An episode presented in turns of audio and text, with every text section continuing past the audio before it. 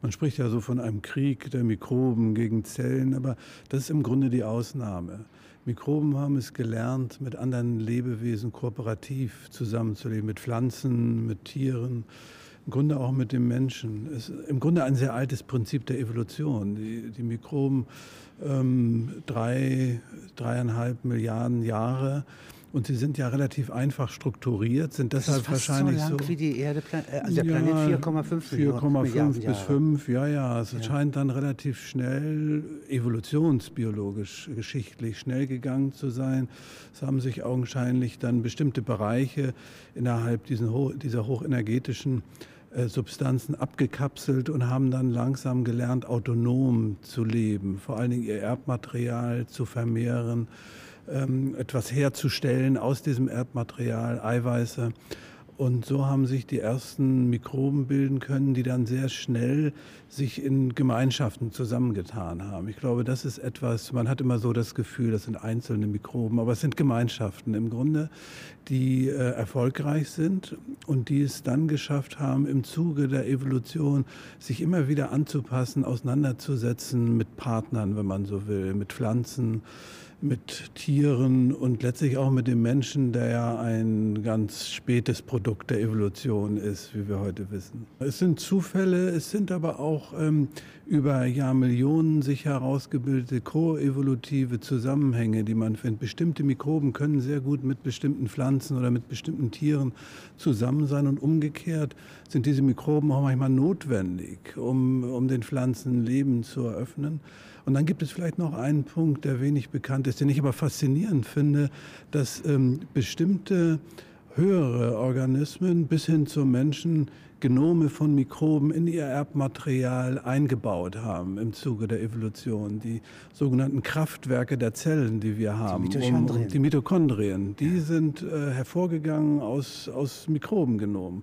Oder auch die Chloroplasten bei den Pflanzen, die letztlich die Lichtenergie in chemische Energie umwandeln. Die Pflanzen haben sozusagen sich diese, diese Genome gestohlen, wenn man so will, oder geklaut aus, aus, aus der Mikrobenwelt. Eine aus meiner Sicht ganz besondere Form Form der, des Zusammenlebens. Und wir die tragen so in jeder unserer Zellen sozusagen etwas, was einmal eine Mikrobe war. Das ist ja? richtig, ja, ja. Wir tragen diese Mitochondrien, aber wir tragen im Erbmaterial noch mehr Gene, größere Einheiten, die augenscheinlich aus Mikrobengenomen stammen und die sich dann möglicherweise über Viren in unser Erbmaterial eingeschlichen haben. Das die Mitochondrien übertragen sich ja nur durch einen Elternteil. Das ist richtig. Könnten die irgendwann mal so nach Darwin einen Eigenwillen entwickeln und die äh, Zellen sozusagen ja. kriegen einen Vorteil, ja, die sozusagen äh, die Mitochondrien ja, ja. Äh, weitertragen statt mhm. die Gene insgesamt? Ja, also das ist eine interessante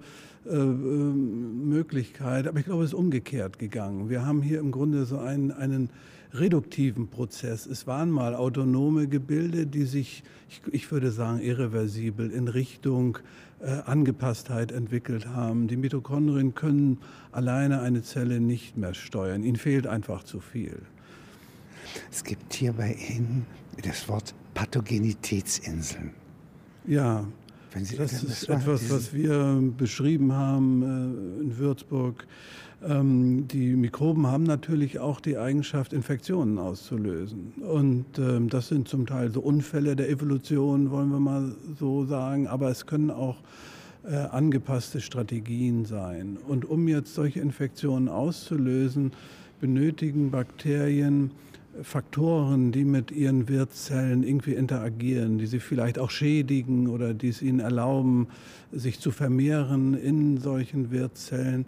Und dazu nutzen sie Eigenschaften, die von diesen Pathogenitätsinseln gebildet werden. Und das sind jetzt nicht einfache Gene oder einfache Konstrukte, sondern die sind letztlich auch von einer Art auf eine andere Art übertragen worden. Zum Teil schon vor sehr langer Zeit. Wir wissen bei den Salmonellen beispielsweise, die Typhus auslösen, das vor etwa 120 Millionen Jahren, also für die Mikroben auch lange, dass da solche Inseln übertragen wurden, die sich dann im Genom festgesetzt haben und die dann letztlich für Eigenschaften verantwortlich sind, die Infektionen auslösen, die Pathogenität, also krankmachende Eigenschaften haben. Diese Inseln sind übertragbar zwischen verschiedenen Mikroben. Es ist ein hochdynamisches Gebilde, was sich dort auftut.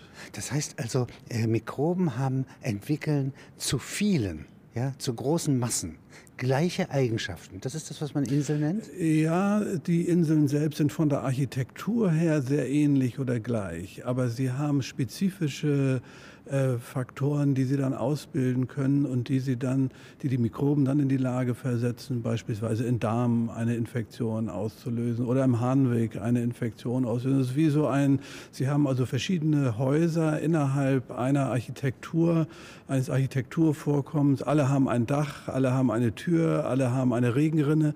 Und äh, sie können aber ganz unterschiedlich aufgebaut sein und können aus unterschiedlichem Material sich äh, zusammensetzen. Und so ist bei diesen Inseln auch. Sie haben bestimmte Architekturparameter, die ähnlich sind, die wahrscheinlich in der Evolution sich einfach als günstig herausgestellt haben. Die Möglichkeit, sich zu vermehren, die Möglichkeit zu transferieren, sich zu übertragen.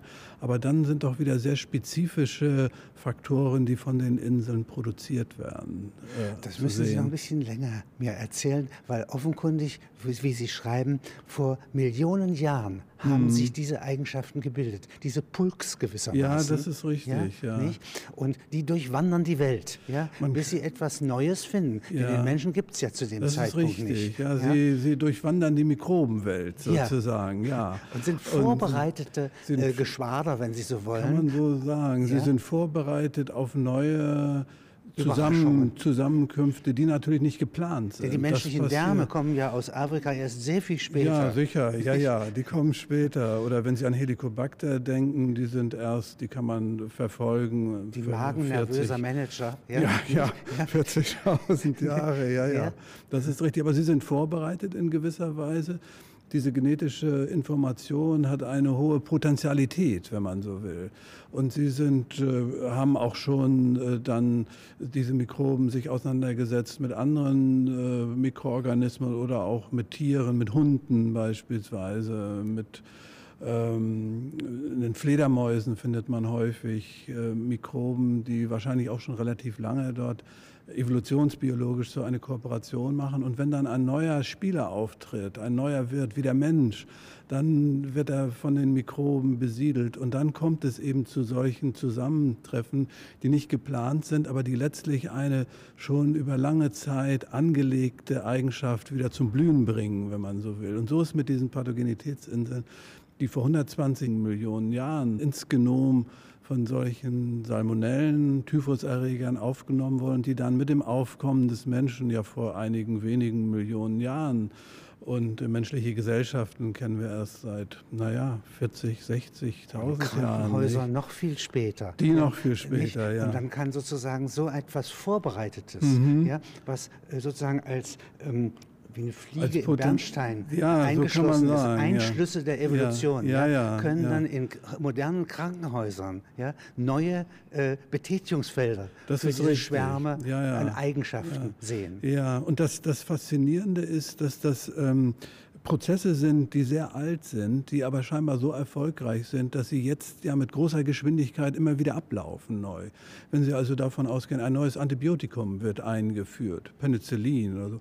Sie haben nach wenigen Monaten äh, sofort eine Resistenz in diesen Krankheitskeimen und diese Resistenz werden auch von solchen Inseln determiniert, die das Prinzip ist sozusagen als gut äh, in der Evolution befunden worden und es können immer sehr schnell dann neue Eigenschaften adressiert werden. Das heißt, Resistenz die haben eine enorme Reserve.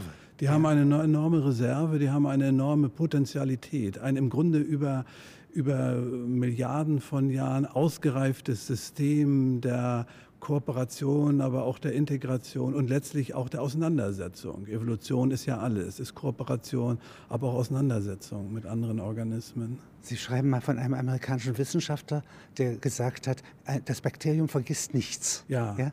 aber Bacteria als never forget, ja, never forget. ein spanischer Kollege. Ja, ja. Aber damit meinte er nicht, dass die Individuen ja, irgendein nein, Gedächtnis hätten, nein, nein, sondern dass sie gemeinsame Eigenschaften haben, mhm. die unterhalb des Einzelwesens. Genau. Ja, ja. Nicht, äh, also diese, diese großen äh, kooperativen Bereiche im Darm oder in der Natur, wenn einmal eine genetische Information da hineingekommen ist, die hat die Potenz, lange dort zu bleiben. Das meint er. Und besonders bei diesen Resistenzen ist es so, dass das äh, sehr häufig ähm, dann eingebracht wird in die Welt der Mikroben, solche Gene und die verweilen dort und äh, können dann bei Bedarf sozusagen sich äh, entwickeln. Und dann auch in der Evolution eine Rolle spielen. Nicht?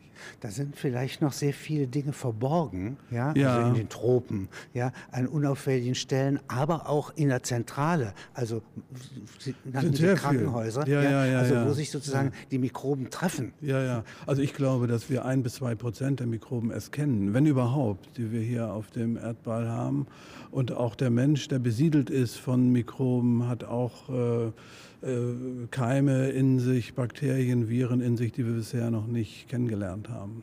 Könnte ein mhm. Dr. Mabuse, ja? ja, ja, ja. Es hat etwas, etwas, züchten. ja, es hat, äh, Zoo der Erpressungsmittel ja, züchten. Naja, es ist Kann immer so, dass äh, synthetische Biologie gibt es jetzt. Nicht? Man kann im Labor ganze Genome herstellen. Das ist jetzt äh, also möglich. Daran wird gearbeitet. Also Frankenstein man, der Mikrobenwelt. Ja, ob Monster sich herstellen lassen. Ich meine, es gibt schon Mikroorganismen, wenn Sie an Pest denken. Es reichen zehn Bakterien aus, um so einen riesigen menschlichen Organismus wie wir beide, wie wir hier stehen, zu attackieren und vielleicht sogar umzubringen. Das kann man im Labor fast gar nicht hinkriegen. Also die Natur hat selbst sozusagen diese Extreme auch mit ausgeleuchtet. Ich glaube, das ist wichtig in der Evolution, dass letztlich auch extreme Situationen adressiert werden von der Evolution. Ganz heiße, ganz kalte Quellen oder auch eben ganz hoher Grad von krankmachender Wirkung. Aber es hat so etwas, in der, so als Metapher wird es benutzt für solche äh, Zusammenhänge, wie Sie sie beschreiben, Frankenstein. Ja, ja. Wenn Sie mir so einen Pestbacillus mal beschreiben, der Größe nach, ja? Ja, die Bakterien sind relativ klein. Die sieht man im, äh, im Mikroskop und äh, sie können sich relativ schnell vermehren. Und das Interessante in bei Zentimeter diesen... gerechnet? Äh, das ist in, in, im Nanometerbereich, zwei bis drei, das ist nicht sehr... Milliardenstel? Äh, das sind äh, ja, Milliardenstel Meter. Und ähm, sie sind sehr klein, man kann sie sehen im, äh, im, äh, im Mikroskop. Sie vermehren sich dort. Und bei den Pestbacillus ist das Interessante, dass sie eben auch ihr Genom reduziert haben, ähnlich wie die Mitochondrien. Und deshalb sind sie andererseits sehr angepasst an bestimmte Wirte. Sie werden ja in Ratten, in, in Nagern verbreitet und dann über den Pestfloh übertragen. Also Sie können das bei Camus wunderbar nachlesen in der Pest. Der hat sich ja damit befasst, auch von der, von der mikrobiologischen Seite. Äh, bei Darwin heißt es ja, äh, Lebewesen, äh, die sich eine Chance haben, in der Evolution müssten sein klein, mhm. beweglich und sie müssen große Zahlen aufweisen. Das wäre ja für Mikroben das eigentlich ist, ideal äh, definiert. Ja, ja, das ist richtig. Wobei Darwin sowas ja intuitiv aufgefasst hat. Die Mikroben sind im Grunde ja erst nach ihm, haben so diese Konjunktur bekommen, nicht? Aber das stimmt sicher. Vor allem müssen sie sich vermehren und müssen äh, Survival machen und müssen die Möglichkeit haben, sich äh, auszubreiten. Das ist so etwas, was Mikroben auch sehr gut können. Entweder sie machen es selbst, nicht mit Hilfe ihrer Propeller, die sie haben, die ja eine enorme Geschwindigkeit letztlich hinlegen, diese Flagellen, oder sie lassen sich ausbreiten. Das haben die ja ganz geschickt gemacht durch äh, Fliegen, durch Amöben und dass sie sozusagen wie so ein trojanisches Pferd sowas nutzen, um sich dann äh, im Wasser beispielsweise fortzubewegen. Die haben sozusagen eine Intelligenz, die weit zurückliegt. Das ist ja? richtig. Nicht? Ich würde es auch so ja. sehen. Nicht? Ja, es, ist eine, es sind intelligente Prinzipien, nicht, die sich äh, durch die Evolution herauskristallisiert haben. Man muss immer sagen, es ist kein ähm, kein gewollter Plan, der das macht, sondern die Evolution äh, bevorzugt letztlich bestimmte Prinzipien, die sehr geschickt sind, sehr schnell sind, die einfach dann auch äh, erfolgreich sind. In dem Sinne, dass sie sich, dass sie Lebewesen in bestimmten Situationen hervorbringen, die sich gut vermehren können, die sich dann auch gut ausbreiten können. Ähm, was gibt es für äh, Gesichtspunkte darüber, über die Größen und Proportionsverhältnisse von Leben überhaupt? Also auf Plancklänge vermutet man ja kein Leben. Ja. Das wäre ein Milliardstes, ein Milliardstes, ein Milliardstes, ja. ein Milliardstes äh, äh, Meter. Ja, ja, ja. Naja, man muss, man muss unterscheiden zwischen einmal den Biomolekülen, die ja die Voraussetzung sind. Und die können sich da nicht das bilden. Das ist 10 hoch minus 9, 10 hoch minus 10. Das Nein. sind Proteine, die man heute ja auch sichtbar machen kann. Äh, kann ja solche Strukturen auch darstellen. Letztlich die kleinsten Lebewesen, dann sind Bakteriophagen, die auf Bakterien leben. Das sind so, so Zwischenformen des Lebens. Im Grunde sind es keine autonom sich äh, replizierenden Organismen. Sie können nicht alleine leben, aber sie können mit Hilfe von Zellen, die, passen sie sich an. Das ist dann im Mikrometerraum, das sind äh, hoch minus 6, hoch minus 7.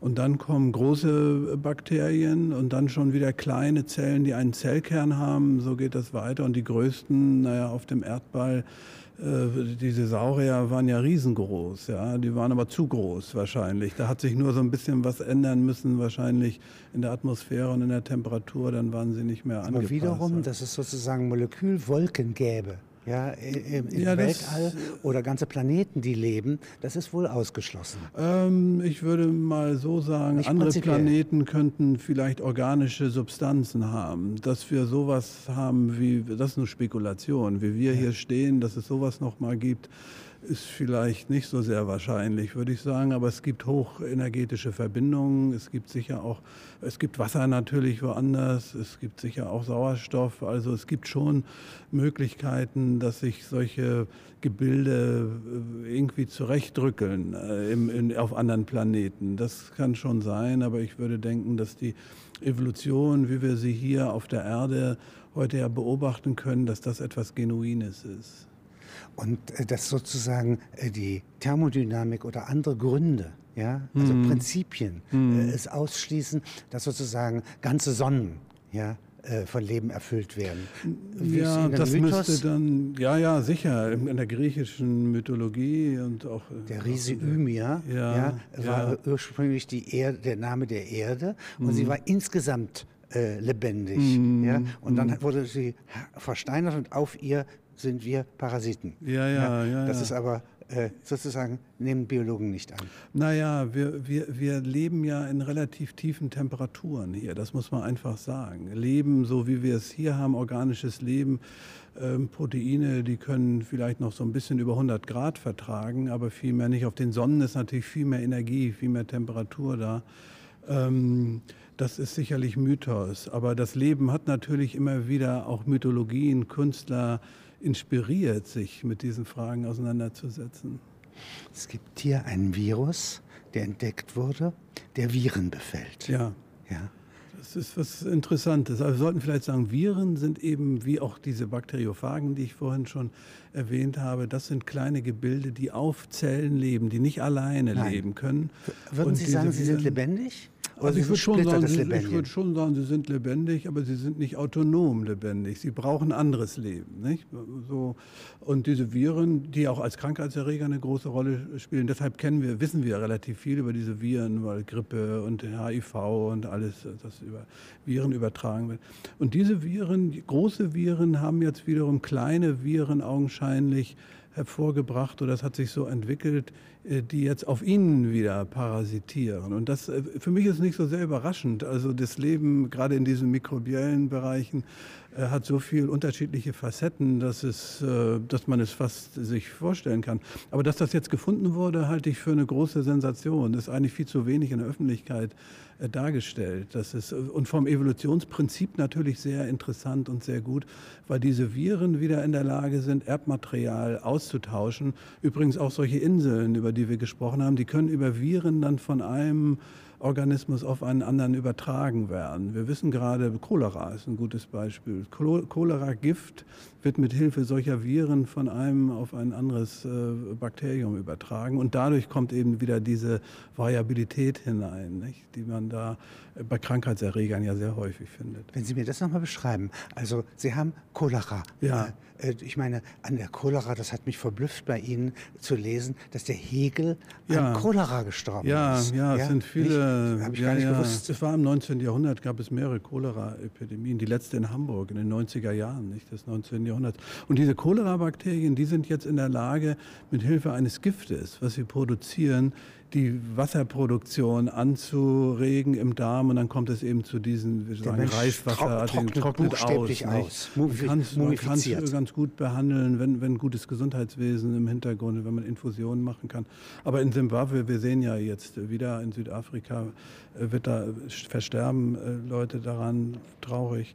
Und dieses Gift, das kann in das Erbmaterial der Cholera-Bakterien eingebaut werden, mit Hilfe solcher Viren, mit Hilfe solcher Bakteriophagen, ähm, die wir so nennen, weil sie eben auf Bakterien als Viren sich vermehren. Und wenn dann unter bestimmten Bedingungen diese Giftgene dort sind, dann vermehren die sich sehr schnell und können dann eine große eine Giftwolke, wenn man so will, im Darm freisetzen. Und dadurch kommt es dann zu diesen Krankheitssymptomen. Im Grunde wieder dieses Prinzip, was in der Evolution angelegt wurde und was dann in speziellen Situationen letztlich zum Tragen kommt. Also dem Menschen sagt man nach, er sei ein Zoon Politikon, so Aristoteles. Ja, ja? ja. Und das sind, wie Sie es beschreiben, sind das auch wenigstens der, den eigen, einzelnen Eigenschaften nach. Mhm. Ja, nicht ihrem Willen oder äh, als Individuen, aber als äh, solchen, solche Insel mhm. sind sie gesellschaftliche Wesen. Das ist richtig, ja. Sie tauschen aus, sie, sie tauschen ihr Erbmaterial aus. Im Grunde das, das, das Kostbarste, was das Intimste, was es gibt. Genau so ist ja, es, ja. ja. Und ich glaube ja auch, dass durch diese enormen Austauschprozesse, die die Mikroben entwickelt haben, dass wir dadurch die sexuelle Vermehrung bei den, bei den höheren Organismen haben, weil dadurch natürlich auch immer Genome von zwei Individuen, wenn Kinder äh, produziert werden, sich zusammentun und dann und wieder eine ganz eine neue relative Sicherheit, ja? Ja, nicht, dass was Neues nicht, passiert. Weil nicht dieselbe ja. Gemeinschaft ja, ja, der anderen genau. einen angreifen kann. Ja, ja, genau so ist es. Ist eigentlich so mhm. ähnlich wie man also äh, äh, chiffriert, ja, nicht im Krieg, ja, ja, nicht? Ja, ja. Mhm. Und äh, äh die äh, Sputniks, ja, das ist 50 Nanometer groß. Ja, ja? das sind kleinst, äh, kleine Viren, die eben dann in der Lage sind, die großen Viren, die es auch gibt, da gibt es auch eine Spannbreite, Faktor 50 bis 100 ungefähr, und die können dann in das Genom sich integrieren und können auch wieder Teile des Genoms herauslösen und auf einen anderen Virus übertragen. Das ist faszinierend. Also so wie die Haifische Pilotfischchen haben. Ja, ja so kann man sagen. Aber ja. noch ein bisschen intensiver. Ja, ja, ja. so wie Orbiter. Ja, so. intensiver und wahrscheinlich auch effizienter, weil doch äh, diese, diese Genome sehr, soll ich sagen, die, die, diese Mechanismen sehr ausgereift sind. Einfach, aber ausgereift und dadurch eben schnell sind und große Mengen letztlich auch von Erbmaterial übertragen werden können. Also in so einem Genom von, äh, von so einem Virus oder auch von einem Bakterium, ein Drittel der ganzen Gene, die ist äh, sozusagen durch Fremdübertragung aufgenommen worden. Und was nennt man jetzt das Mama-Virus? Naja, das, das, sind die, das sind diese großen Viren, ja. Und die werden sozusagen, und die werden befallen. sozusagen befallen von Kleinen. Und man kann fast sagen befruchtet, weil äh, sie bilden jetzt Fabriken für die Kleinen. Das ist so, ja. Und die großen Viren, die werden wieder als, die nutzen als Fabrik die Bakterien. Nicht? Also das geht immer weiter. Und die Bakterien nutzen uns als Fabrik. Im Grunde ist es so eine schrittweise Entwicklung von Zellen. Und das ist wie zwischen Besetzung und Gastrecht. Das ja? ist richtig. Changiertes. Ja, ja, ja, ja. ja. Ähm, in der Ilias ja, wird beschrieben, dass der Apollo ja, Schattenpfeile ja, ja. wirft auf, die griechischen Belagerer. Denn mhm. er äh, ist ja für den Osten, mhm. ja, nicht? also mehr für Babylon, die Mathematik und Troja, ja. Nicht? während Athene für die Athener, mhm. für die äh, Griechen kämpft. Aber diese Schattenpfeiler enthalten Krankheiten mm. und können ganze Landschaften ja, befallen. Mm. Ja? Das ist aber nicht identisch, diese Epidemien oder diese Pfeile eben des Apollo. Das ist wäre nicht mit ihren Inseln. Es sind nicht die Inseln, die übertragen werden, sondern ganze Organismen. Und diese ganzen Organismen sind so erfolgreich, weil sie Insel inkorporiert haben und weil sie dadurch ihre Eigenschaften verändern können. Und sie zitieren griechische Mythologie in der Bibel letztlich auch, wenn sie an die Plagen denken. in Ägypten. In Ägypten. Ähm, das sind Metapher, die letztlich Infektionskrankheiten im Hintergrund haben. Und das sieht man in der Literatur, man sieht es in der Kunst, dass immer wieder die, die Künstler, äh, Menschen, die sich Gedanken gemacht haben über Gesellschaften, dass die diese Phänomene immer wieder auch aufgegriffen haben. Nicht? Jetzt gibt es hier ein äh, seltsames, äh, entdecktes äh, Lebewesen, Escherichia äh, coli ja. von Professor Escherich. Von Herrn ja, Escherich, Würzburg, genau. Ja, nicht, äh, gefunden seinerzeit. Ja, ja. Der hat ja nun ein ewiges Leben, dieser Name. Ja, ja. Und wenn Sie mir mal dieses Lebewesen beschreiben. Ja. ja. Also dieses Lebewesen hat Herr Escherich als erster beschrieben und das ist Ihr Haustier sozusagen. Das ist mein Haustier, ja, aber dieses Haustier hat eben ist eigentlich harmlos. Wir haben alle diese Bakterien im Darm und auch viele Tiere. Aber genau durch diese Prozesse, die wir jetzt schon besprochen haben, ist dieses Haustier in der Lage, Inseln und andere Gene, auch solche Viren in das Genom zu inkorporieren. Und dann kann es unter bestimmten Bedingungen Infektionen auslösen. Und das ist sozusagen ein zweigesichtiges Bakterium. Das ist das Interessante. Einmal als gutartiger Keim im Darm, ist an der Verdauung beteiligt, produziert bestimmte Vitamine, die wir brauchen. Und dann die andere Seite, eben Gifte werden gebildet, es werden Infektionen ausgelöst von diesen Escherichia coli Bakterien und das können Harnwegsinfektionen sein, Nieren, Blasen, das kann eine Blutvergiftung sein, die ausgelöst werden kann. Das können aber auch Durchfallserkrankungen sein. Und hier haben wir auch wieder dieses alte Prinzip, dass bestimmte Gene, die vorpräformiert sind, wenn man so will, dass die im Genom äh, zusammenkommen und dann Varianten bilden, die eben infektiös sein können. Und das hat dieser Theodor Escherich als erster beschreiben können, ein hervorragender Wissenschaftler, der sowas sich mit solchen Sachen befasst hat. Ihre Wissenschaft ist ja sehr jung.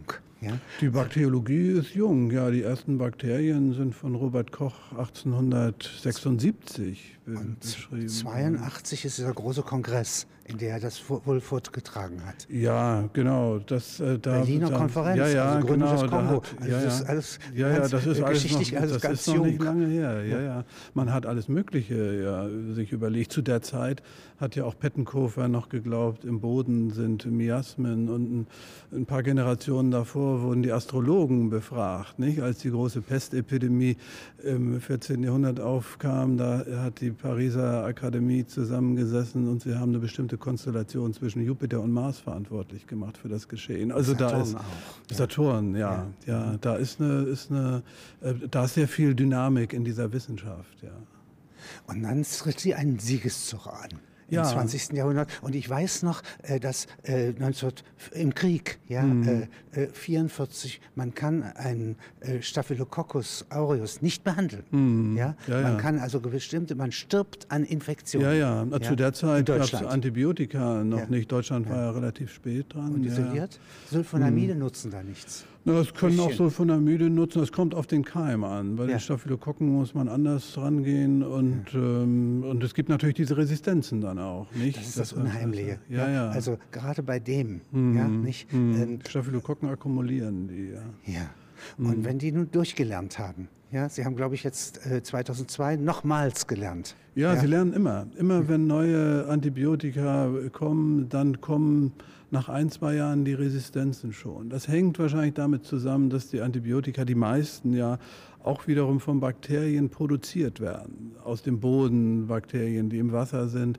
Und die haben, um sich selbst zu schützen, solche Resistenzgene entwickelt. Und die werden die haben sie auch längst wieder, bevor die haben sie längst bevor es gab. Penicillin Ja, gab. Die bringen die mit aus Die der Evolution. bringen, genau. Und die werden dann aktiviert sozusagen, waren Tausende oder Millionen von Jahren, haben sie letztlich nur in diesen Konsortien im Boden, im, äh, auf einer Pflanze oder wo auch immer äh, diese Gene äh, aktiv werden lassen. Und, und wenn wir im Krankenhaus dann diese äh, Medikamente entwickeln, dann werden sie aktiviert und werden in das Genom der Staphylokokken eingebaut. Ja, sie kommen da ursprünglich nicht her, aber sie kommen, werden dann eingebaut, auch wieder über solche Transferprozesse, über solche Inseln. Es bleiben nur kommen. die übrig, nur die Eiterbazillen das- bleiben übrig, die das gelernt Die das haben. können, genau. Ja. Harte Mhm. Schule. Das muss man so sagen, ja. Was bedeutet Konjugation, Transformation und Traduktion? Die drei Transduktion, ja, das sind drei Formen, die ähm, dafür stehen, dass die Gene, wenn sie übertragen werden, von einem Bakterium auf ein anderes in ganz bestimmter Art und Weise sich ausbreiten. Und das kann direkt sein, dass das Erbmaterial sich direkt ausbreitet das wird als Transformation bezeichnet. Das eine äh, ein, ein, Substanz einer ein, Zelle ja, wandert in die andere Genau, ein, Bakterium, das, das lysiert, die werden Metamorphose, äh, verschmelzen. Das kann man als Verschmelzung, es kann aber auch so sein, dass ein Bakterium einfach äh, äh, sich Leere nicht weiterleben kann, wird. dass es äh, lysiert, dass es kaputt geht und dann äh, wird das Erbmaterial freigesetzt und von einem anderen Bakterium aufgenommen. Die haben richtige Aufnahmemechanismen. Also das ist auch in der Evolution, sind diese Fälle vorgesehen sozusagen. Bei der Transduktion, das sind die Viren, über die wir schon gesprochen haben, die dann von einem Bakterium über ein anderes auf ein anderes gehen. Und bei der Konjugation ist es so, dass solche richtigen, wir sprechen von sogenannten Sexpili, so das ist der Terminus technicus. Sexpili. Ja, das sind, das sind äh, äh, längere Plasmabrücken, die zwischen zwei Bakterien sich bilden und über diese Plasmabrücken kann dann das Erbmaterial ausgetauscht werden. So also so sozusagen. Kann man so sagen, ja, ja. ja. Es ist eine ganz äh, interessante und wahrscheinlich sehr alte Möglichkeit, Erbmaterial auszutauschen und letztlich die Grundlage des Erfolges der Evolution, weil nur durch diese Vielfalt immer wieder neue Varianten kommen, die sich dann in bestimmten Situationen also diese durchsetzen. Zellen, die so aufgetankt werden können, ja, ja. die haben ein ewiges Leben. Ja? Das kann man so sagen, ja. Ja, ja. ja. Sie, sie, sie, äh, sie, sie, sie, werden ja immer wieder auch sich replizieren und, und vermehren. Und dadurch haben sie in gewisser Weise ein ewiges Oder die Erbsubstanz hat vielleicht die das hat ewige Leben, Leben, nicht? Dieses, dieses egoistische Gen letztlich, was immer weiterentwickelt. Aber jedem Buch ja, das über 2000 mhm. Jahre was tradiert, ja, ja. Äh, überlegen, nicht? Ja, ja, ja, ist, die Information ist länger. Das sind Arche Noirs, wenn Sie so wollen. Das kann man Ganz so sagen. winzige, ja. ja? Und wie gesagt, das finde ich so faszinierend, dass Sie davon sprechen, dass die Gesellschaften Pulks, ja, mm. nicht? Wahrscheinlichkeitswolken bilden, mm. ja, die durch die Zeiten hindurch ja, ja, ja, zusammenbleiben. Sind, ja, die Information ist relativ konstant und sie setzt sich immer wieder neu zusammen. Was meinten Sie vorhin mit Haus? Haus ja? Also Sie sagten Dachrinne, Fenster, Haus. Ja, ja? Na, ich wollte damit sagen, dass dieses genetische Material, die Gene, die sind, ob bei Menschen, ob bei Tieren, Pflanzen, bei Bakterien, nach ähnlichen, nach ähnlichen, Prinzipien organisiert. Die Architektur dieses Erbmaterials oder die Architektur auch dieser Inseln die ist sehr ähnlich. Ob Sie jetzt Cholera-Bazillen nehmen oder Staphylokokken oder ob Sie dann auch Amöben nehmen, das ist sehr ähnlich. Aber das, was dann als Information weitergegeben wird, das ist relativ divers. Also, also mit anderen Worten, ja. ja, mit anderen Worten, die sind ähnlich, die haben alle ein Dach, wenn man es überträgt auf die Architektur. Was wäre ein Dach dabei? Naja, das Dach wär, wäre dann, dass sie sich schützen, dass sie bestimmte Reparaturmechanismen sie haben. Eine Tür, haben. Sie können sie zu anderen Lebewesen hin. hinein. Ja, ja, Sie haben auch ein Fenster, Sie können erst mal gucken. Also Monaden können auch, Sie nicht sein. Das können Sie nicht sein, aber ja. Sie sind eigentlich schon gesellschaftliche Wesen, wie wir das hatten. Sie haben bestimmte äh, Moleküle, mit denen Sie sozusagen Ihre Umwelt abtasten, ob noch andere dabei sind in der Gesellschaft, mit denen Sie kommunizieren können und sie können dann ihre Erbsubstanz äh, letztlich dann auch verbreiten. Und was dann da verbreitet wird, das kann unterschiedlich sein. Das kann Ziegelstein sein, das kann Beton sein, das, kann, können unterschiedliche Informationsgehalte sein. Das wollte ich damit sagen. Sie sind unsere Cousins, ja? Sie sind neben uns. Ja, ja? oder könnte, unsere Großcousins. Ja. Könnte man auch sagen, dass wir in irgendeiner Weise von ihnen abstammen, dass es Vorfahren sind? Naja, wir haben letztlich sind in den Mikroben sind die Prinzipien des Lebens erforscht oder, oder, oder ausprobiert worden. Ja, das ja. so muss man sagen. Und nach diesen Prinzipien sind wir auch auch äh, strukturiert. Aber wahrscheinlich sind unsere Insofern Vorfahren seitlich ausgebrochen. Naja, die sind seitlich ausgebrochen. Es haben sich dann irgendwann diese Zellkerne gebildet und, die war, und das haben sich dann mehrere Zellen zusammengetan und dann konnten die nicht mehr auseinander und sind dann als Mehrzeller, haben sich weiterentwickelt. Es gibt so Nebenlinien, ja, Hauptlinien und Nebenlinien. 500 oder 600 Millionen Jahre vor unserer Zeit mhm. haben wir äh, die, äh, eine sehr eisige Welt, ja. Snowball Earth. Ja, ja, ja. Also äh, eigentlich für uns zum Leben zu kalt. Ja. Ähm, aber Mikroben wird es gegeben haben. Ja, ja, Mikroben, das weiß man heute ja auch, dass es Mikroben gibt, die relativ auch tiefe Temperaturen tolerieren können. Pilze auch? Die Pilze nicht so, aber diese einfachen Mikroben, die haben, die können das irgendwie. Die haben da eine dicke Zellwand und die können sich irgendwie schützen davor und können auch andere Extremsituationen am besten, können am besten damit umgehen. Auch heiße Quellen, das ist andere äh. äh, Extrem, nicht? Oder, oder große Drucke, die, die wachsen nur unter großen Drucken, im Wasser oder so, diese Archebakterien. Und das ist, äh, und insofern sind sie immer Träger dieser genetischen Informationen gewesen von der wir letztlich abhängen und die sie über diese unterschiedlichen äußeren Bedingungen, Kälte, Hitze, weitergetragen haben und letztlich auch optimiert haben. Nicht? Also man sagt, Seen sind für Fische Inseln. Ja. Für Robinson Gruse wäre es ein Land. Mm, ja, ja, ja, ja, ja. Also Viktoriasee gibt es mm. ja sozusagen sehr junge mm. evolutionäre mm. Entwicklungen. Ja, nicht? Ja.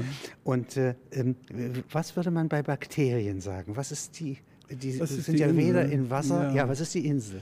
Naja, da könnte man sagen, dass das Gesamtgenom, die gesamte genetische Information, das ist der See. Und in diesen Seen gibt es jetzt bestimmte Punkte, die herausragen, die als Inseln bestimmte Eigenschaften haben, die man ganz gut äh, charakterisieren kann. Die sind sie also nicht eine, lokalisiert, sondern sind sie, im Programm. Sie sind, äh, sie sind physisch schon im Genom lokalisiert, aber ohne Inseln als Programm gibt es im Grunde keine Evolution und keine Weiterentwicklung. Und äh, diese Inseln, die haben bestimmte, können bestimmte Eigenschaften determinieren, Resistenzen gegen Antibiotika, aber auch Überleben unter Extrembedingungen. Sie sind häufig auch sehr markant durch bestimmte genetische Strukturen ablesbar. Also es gibt bestimmte Architekturprinzipien, die man hier an, ansetzen kann. Und in diesem großen Gensee, wenn man so will, sind diese Inseln spezifische Sequenzen, die ganz spezifische Eigenschaften äh, herausbilden und die übertragbar sind von einem Gensee in ein anderes. Sie können sozusagen über Land marschieren, wenn man so Und wenn will. Sie mir nochmal das Wort Gensee er, er, erläutern. Ja? Das ist die gesamte genetische Information in einem Organismus. Wir sprechen auch von Genom. Nicht? Und, aber das kann man in dem Sinne nicht sehen. Ja? Man, kann das, man kann diese genetische Information heute sichtbar machen im Elektronenmikroskop. Ach, Und dann sieht man, man solche Fäden, solche DNS-Fäden, das ist ganz eindrucksvoll. Ja. Ach, und die mhm. sind sozusagen. Und die sind, und man kann sogar dann bestimmte Strukturelemente sichtbar machen, indem man sie in bestimmte Art und Weise behandelt. Also das kann man sehen heute. Aber es ist Manifestation von Programm. Das ist ja, richtig. Von Möglichkeiten. Ja, ja, von ja? Möglichkeiten, das muss umgesetzt werden, das Programm. Nicht, weil äh, ein menschlicher Körper ist ja ein Ist. Ja, ja und was der Anatom dann das hinterher ist prüft, Potentialität. ist was anderes. Das ist also Potentialität. Und das sind Sehen von Potentialität. Das kann man so Gemeinsamer. Sagen, ja, gemeinsam. Besonders ist, ist, ist die, die, die Mischung macht es dann häufig. Ja. Nicht? Sie haben drei, vier Inseln in einem Organismus und dann gibt es ein neues Programm, was angeschaltet werden kann.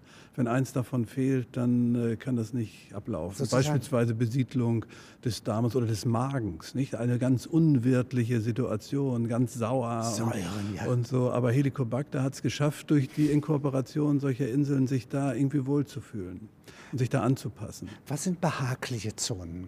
Ja, äh, behagliche Zonen, das kommt immer auf die Mikroorganismen an. Also ja. so als Mikroorganismus auf der Haut ist es vielleicht ganz, ganz nett, ja, so in der Achselhöhle oder so. ist warm, ist auch so Nährstoffe warm, da oder so. Und dann ist es natürlich so, dass Bodenbakterien, die haben ja die Fähigkeit, enorme Gifte freizusetzen. Tetanus, Botulinumgifte.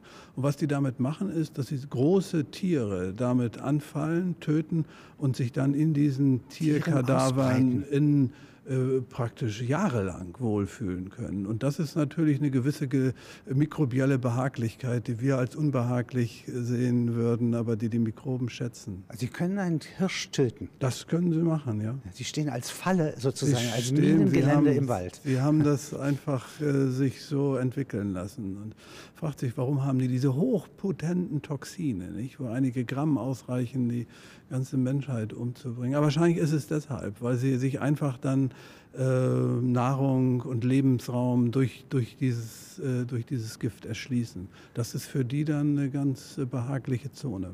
Und sozusagen die Tetanuskolonie, ja. ja. die hier jetzt sozusagen äh, als Meute ja, nicht, auftritt. gewissermaßen auftritt und ein Hasen ja. äh, infiziert. Ja? Mhm. Äh, wie viel sind das? Äh, wie viel sind da ähm, nötig? Da sind, sind wenige Zellen, also vielleicht 1000 oder 2000. Das Gift ist ja so ganz potent und ist hochpotent. Und können dann die übrigen das finden und sich dazu gesellen? Nein, die müssen nee. sich dann schon innerhalb einer Kolonie entwickeln. Das, das bei Tetanus läuft es ja in der Regel so, das sind Keime, die über Jahre, Jahrzehnte, ja, vielleicht sogar Jahrhunderte im Erdboden als Kapsel bleiben können. Und wenn dann mehrere Kapseln in eine frische Wunde kommen, dann keimen die aus und dann vermehren die sich und dann produzieren die ihr Gift, ihr Toxin und legen dann dieses Tier oder auch den Menschen, wenn sie sie anfallen, dann lahm. Hier heißt es, wenn Viren Schnupfen kriegen. Was bedeutet das? wenn Viren Schnupfen kriegen, dann bedeutet es, dass die Viren letztlich auch angreifbar sind. Nicht? Ein, ein, auch ein Mikroorganismus, auch ein Virus muss bestimmte äh, Voraussetzungen erfüllen, damit er sich vermehren kann. Aber wenn sein Programm, wenn, wenn sein Programm, Programm, ja, wenn sein Programm aus, ja. äh, also verändert wird beispielsweise oder auch attackiert wird durch antivirale Mittel, dann kriegt er Schnupfen und wird manchmal diesen Schnupfen auch nicht überleben. Gott sei Dank. Es gibt ja sozusagen die Zellen beispielsweise und dann gibt es diese van der Waalschen Kräfte, mhm. ja, äh, die ja sozusagen äh, ganz eigenartig ja, sind. Ja. ja. Also ihre Physik und Chemie bleibt gleich. Ja. ja. Äh, diese van der Waalschen Kräfte werden letztlich auch genutzt von Mikroben einfach für die Anheftung. Ich meine, es sind ja kleine Partikel und diese kleinen Partikel, da, da gelten natürlich auch die Gesetze der Physik oder der, der Physikochemie. Und es gibt Berechnungen, unter welchen Bedingungen sich solche Mikrokolonien bilden. Das hat dann gar nicht so sehr mit spezifischer Wechselwirkung zu tun, sondern durch diese Anziehungskräfte, die es gibt, kann man auch in der Kurve darstellen, äh, bei bestimmten Abständen, dann akkumulieren die einfach, diese Mikroorganismen. Also man, man kann sie sich auch als physikalische Partikel vorstellen, aber für mich Sie als, eine als Medizin. angedeutet? Naja, das ist einmal die, die, äh, die, die, die Attraktionskraft und dann die abstoßende Kraft. Das kann man das, und das hängt wieder ab von, der, von dem Abstand der Zellen untereinander. Das kann man ganz gut, äh, kann man ganz gut berechnen. Wenn Sie jetzt mal an die letzten Jahre denken, die letzten fünf Jahre, mhm. was gibt es da an Durchbrüchen, neuen Entdeckungen, Erkenntnissen auf Ihrem Forschungsgebiet? Ja, ich glaube, dass es eine neue Richtung gibt, die ich äh, als ganz wichtig ansehe. Das ist die sogenannte synthetische Biologie, dass man eben Genome im Labor herstellen kann und dass diese Genome im Labor ähm, dann produzierbar sind und man muss sie dann zur Expression bringen. Man muss sie also dann in eine Hülle tun und äh, dann können sie Leben, wenn man so will, im Labor herstellen. Das ist erst eine Entwicklung, die am Beginn ist jetzt. Mit Viren ist das gemacht worden. Es gibt also klassische Arbeit von Herrn Wimmer aus Amerika, das Poliovirus im Labor hergestellt hat und das war auch aktiv. Und ich glaube, dass diese Richtung ähm, was ganz Besonderes was und Neues macht das Poliovirus? Ist. Das Poliovirus, wenn es aktiv ist, wird äh, Kinderlähmung hervorrufen. Ja. Und es ist ein kleines Virus, insofern konnte man das da ganz gut verwenden, um einfach das Prinzip zu zeigen. Ach, tausend Teile so, oder wie viel? Ja, ein bisschen, ein bisschen weniger noch. Ein bisschen weniger ja, noch. Ja. Ja. Mhm. Ähm, und äh, wenn man das kann, ja, kann man es studieren oder wie? Äh, ja, man kann, man, dann, man, man, man, kann es studieren, man kann bestimmte Eigenschaften im Labor verändern und gucken, äh, wie verhält sich das Virus dann. Und man kann dann auch größere Teile in ein Genom, in ein Bakteriumgenom hineinbringen und gucken, was passiert jetzt? Ist es vielleicht in der Lage, sich besser auszubreiten? Ist es in der Lage? Haustier entwickeln? Man könnte ein Haustier entwickeln, man könnte aber auch ein Tier entwickeln, was vielleicht ähm, bestimmte Abfälle auffrisst, was ja gut wäre, Öl oder sowas. Oder man könnte auch ein, ein Tier entwickeln, was vielleicht gut äh, Energie produziert. Also das ist so die Vorstellung, die man dabei hat. Aber man kann natürlich vor allen Dingen diese Prozesse ähm, diese Grundlagenprozesse, wie das Erbmaterial abgelesen wird, wie es weitergegeben wird, die Information, die kann man noch mal auf einer anderen Dimension studieren. Was ich konstruieren kann, habe ich ja, auch verstanden. Ja, ja, ja, Das, oder ich, ich, glaube es zumindest. Ob er es hat, ist dann die zweite Frage. Mhm. Wenn so etwas entwickelt wird oder entdeckt wird, ja, wird das dann patentiert oder ist das der Wissenschaft offen? Naja, es werden bestimmte Sequenzen vielleicht patentiert, weil man sie für bestimmte Dinge nutzen kann, wenn es einen, einen Nutzen hat. Ähm, es muss aber immer, man, man kann aber jetzt nicht diese Methode in toto patentieren. Und das ist im Moment so ein Streit, was man patentieren soll. Früher hat man Stoffe patentiert, heute ist Information ja etwas, was auch patentierbar ist in gewisser Weise. Patente sind natürlich nötig, um irgendwie Innovationen in der Industrie möglich zu machen, aber sie dürfen jetzt auch nicht die Grundlagenwissenschaft lahmlegen. Und das ist immer so der Zielkorridor, durch den man sich da begeben muss.